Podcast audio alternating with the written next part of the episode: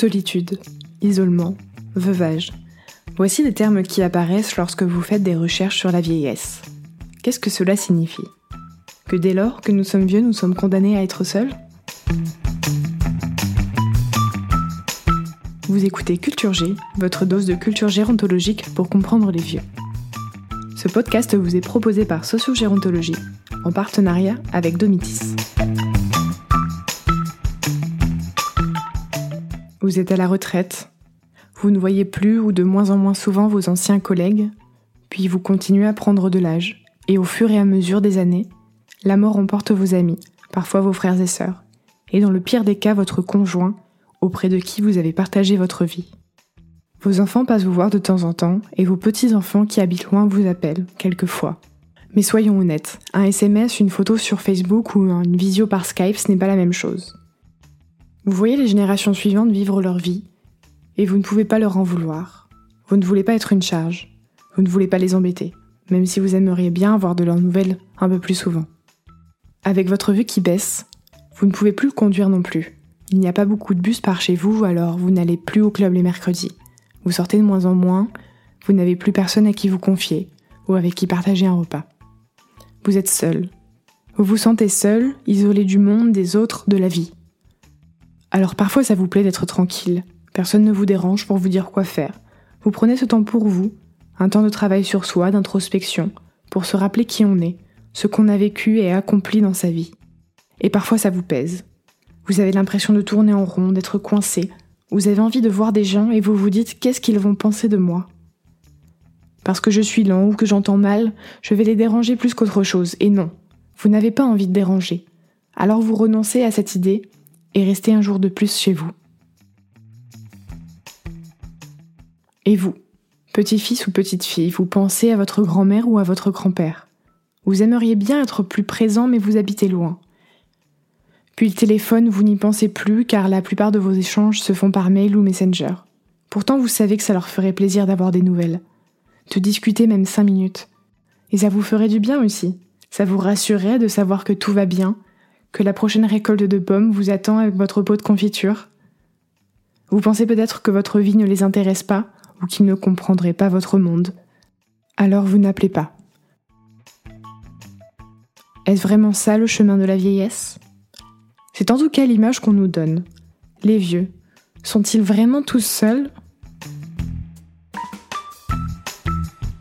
Selon le rapport des petits frères des pauvres sorti cette année, 32% des 60 ans et plus se sentent souvent seuls, si ce n'est tous les jours. La bonne nouvelle, c'est que statistiquement, cela veut dire qu'il y a plus de chances d'être satisfait de sa vie sociale quand on est âgé que seul. La mauvaise est que cette solitude touche un tiers des Français âgés et c'est loin d'être insignifiant. De plus, ce chiffre a augmenté en raison du confinement et de la crise sanitaire que l'on a traversée. Ils ajoutent que le manque le plus important durant cette année a été de voir ses proches. Et puis, il solitude et isolement. Il est important de distinguer les deux. Lorsqu'on parle de solitude, on parle d'un sentiment propre à chacun que nous pouvons tous ressentir à différents moments, indépendamment d'ailleurs de la présence d'autrui. L'isolement, quant à lui, est un état qui est observable, et donc mesurable, par la fréquence de nos interactions avec les autres. Les petits frères des pauvres ont créé un baromètre chez les plus de 60 ans, permettant d'avoir des données chiffrées, précises, sur l'état des lieux de l'isolement des personnes âgées en France.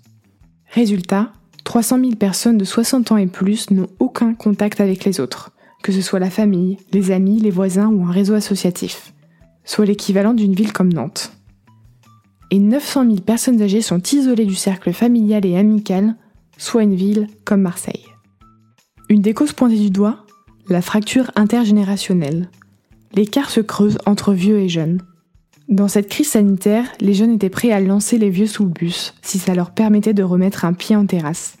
Et les vieux se plaignaient que les jeunes ne respectaient pas les mesures censées nous protéger. Pourtant, on a pu voir avec la crise que le manque de lien social est douloureux. Autant pour les étudiants de 20 ans confinés dans leur petit appartement loin de leur famille, que pour les seniors de 80 ans confinés chez eux, loin de leur famille également. Alors, les vieux sont-ils condamnés à être seuls non, mais c'est de notre responsabilité qu'il ne le soit pas. Pourquoi n'allons-nous pas voir nos grands-parents et nos parents plus souvent? Certes, peut-être que nous habitons loin, mais nous avons plus de facilité à nous déplacer. Pourquoi ne les appelle-t-on pas plus souvent? Ils n'ont peut-être pas WhatsApp, mais ils savent utiliser un téléphone. Peu importe que vous restiez une heure ou cinq minutes, l'essentiel est de le faire régulièrement. Changer une habitude, instaurer une routine, un coup de fil le lundi, une visite le dimanche, et pourquoi pas une lettre ou une carte postale tous les 15 jours si vous habitez loin ou à l'étranger. Peut-être qu'ils entendent mal, mais ils voient encore assez pour vous répondre et vous écrire. Alors mettez-vous d'accord sur ce qui vous convient le mieux et prenez un engagement. Je vous laisse, c'est mardi, j'ai rendez-vous avec ma grand-mère. Retrouvez les sources utilisées dans ce podcast en description et je vous dis à la semaine prochaine pour un nouvel épisode de Culture G.